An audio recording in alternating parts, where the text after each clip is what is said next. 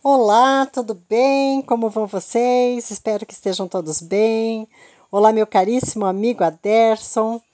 Muito grata pelo convite para essa roda de conversa.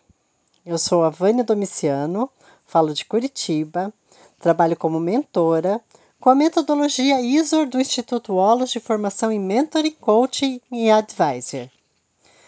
É, quero convidar a todos para nós fazermos uma reflexão juntos. Vamos refletir, vamos bater um papo bem gostoso. Hoje eu proponho é, que nós falemos a respeito da procrastinação. É, gente, procrastinação. Parece um palavrão, né? Mas não é não. procrastinação é o hábito de adiar. Na verdade, não é um hábito, né? Pode se tornar um hábito. Mas procrastinar é adiar, deixar para depois. E todas as pessoas, vez ou outra, procrastinam.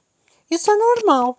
O problema é quando adiamos uma tarefa ou um assunto que era muito importante e a gente vai deixando para depois, deixando para depois, deixando para depois, construindo uma confusão mental com o acúmulo de tarefas e isso pode gerar muita ansiedade.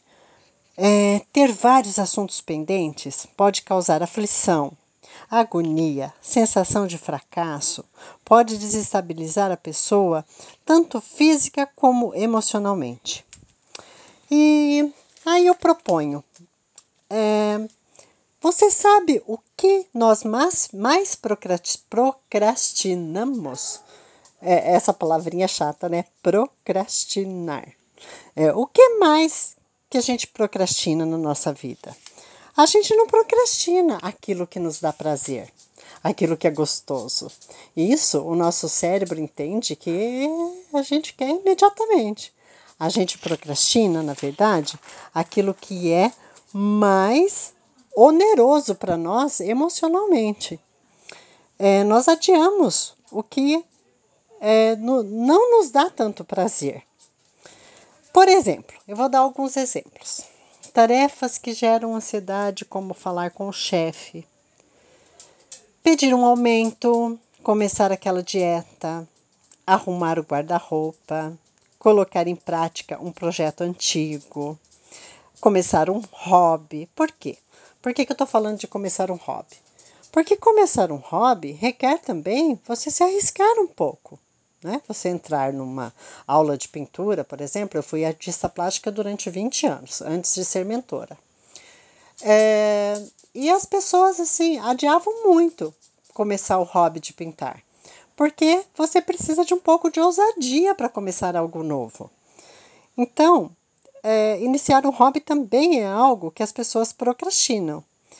Uma atividade física, né? Ir para academia. Ai, quem é que já não falou? Eu vou começar segunda-feira. Segunda-feira eu começo aquela reeducação alimentar.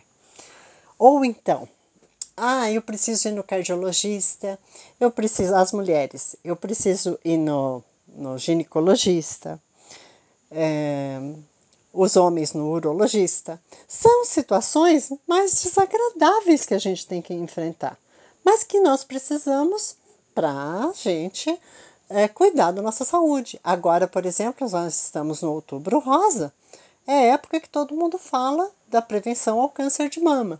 Então, você já fez o seu exame? Já fez a sua mamografia? Já procurou o seu ginecologista? Ou está procrastinando? Então, é legal, é gostoso ir ao médico? Não, ninguém vai dizer aqui que é uma delícia ir ao médico. Não é mesmo, mas é necessário. Enfim, as tarefas não muitas prazerosas são aquelas que a gente mais adia. Aí você vai me perguntar assim: tá bom, Vânia, agora já estou sabendo de tudo isso.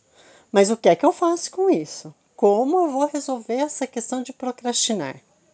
Primeiro de tudo, ação. Apenas a ação gera transformação.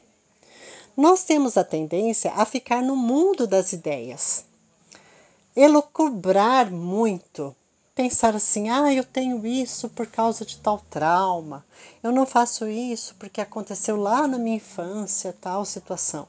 Não digo que a gente não ganhe emocionalmente descobrindo tais coisas.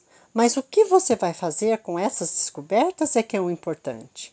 Agir é importante para gerar modificação, modificação até nos comportamentos. Então, é, eu sugiro que a gente comece por uma, um, um passinho, que seria acostumar-se ao desconforto. Bom, primeiro, você vai sentir frio na barriga, o seu coração vai acelerar, a adrenalina vai subir, vai dar um nervosismo, os pensamentos vão ser mais catastróficos do que positivos. Isso são todos mecanismos de defesa que nós temos. É, o nosso corpo gera esses mecanismos é, como uma forma de defesa como se a gente, assim, uma situação nova, é, inconscientemente nós achássemos que seria um perigo. Então, tudo aquilo que é novo gera um desconforto, gera uma certa ansiedade. Então, o nervosismo é normal. Os pensamentos catastróficos são normais, né? Fala assim, ah, eu vou lá falar com meu chefe, ai meu Deus, eu já vou esperando que de repente ele vai me dizer um não. Né? Isso é muito normal. É, é mais fácil você pensar que ele vai te dizer um não do que um sim. Mas arriscar-se, arriscar-se. Aí você fala assim, Vânia, mas é fácil se arriscar? Não, não é fácil. Mas existe uma forma de você neutralizar o arriscar-se. E o que, que é? Quando você se arrisca, você tem duas opções. Ou você sucede que é alcançar o objetivo, ou você falha. Né? E quando você falha, quando você não consegue aquilo que você gostaria de ter alcançado, o que, que você faz com você mesmo? Você se acolhe, você vê que você deu o seu melhor, porque todos nós estamos no, no, no nosso melhor, ou você se chicoteia. Você fica batendo o chicote nas costas e falando: Ah, eu não, não sou competente mesmo, ah, eu não soube falar, eu não soube fazer, é, eu sou um fracasso mesmo, ah, eu tentei lá na academia, eu queria andar uma hora na esteira, só consegui 30 minutos, eu não, não tenho jeito para isso. Você se chicoteia ou você se parabeniza? Essa é a questão.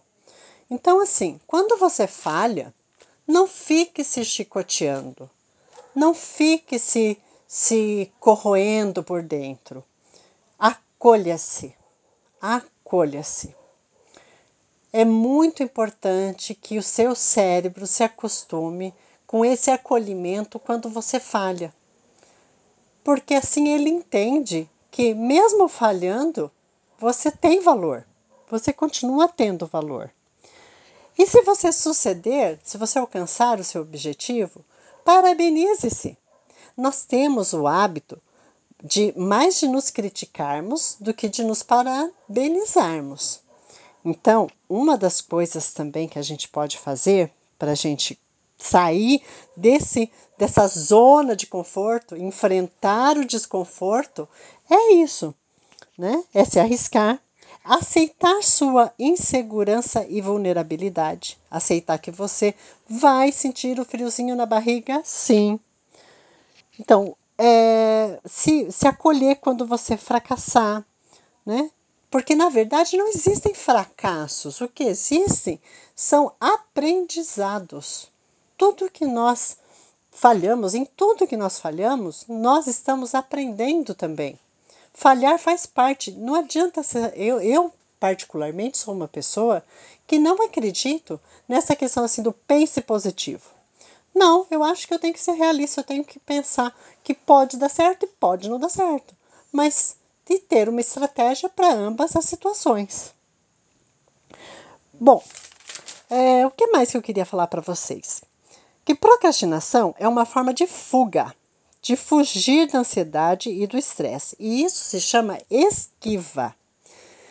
Procrastinação e esquiva é a fórmula para a frustração. Você quer ser uma pessoa bastante frustrada? Comece a procrastinar, procrastinar e fugir, fugir, fugir de todas aquelas questões que te desafiam. A fórmula ideal para a frustração é a procrastinação. Se você quiser tirar dúvidas sobre essas questões e aprender a ser mais feliz e produtivo, entre em contato comigo pelo WhatsApp. Eu sou de Curitiba, sou mentora formada pelo sistema ISOR do Instituto Wallace de Mentor e Coaching e Advisor e posso te ajudar. O meu WhatsApp é 41 99967 9944.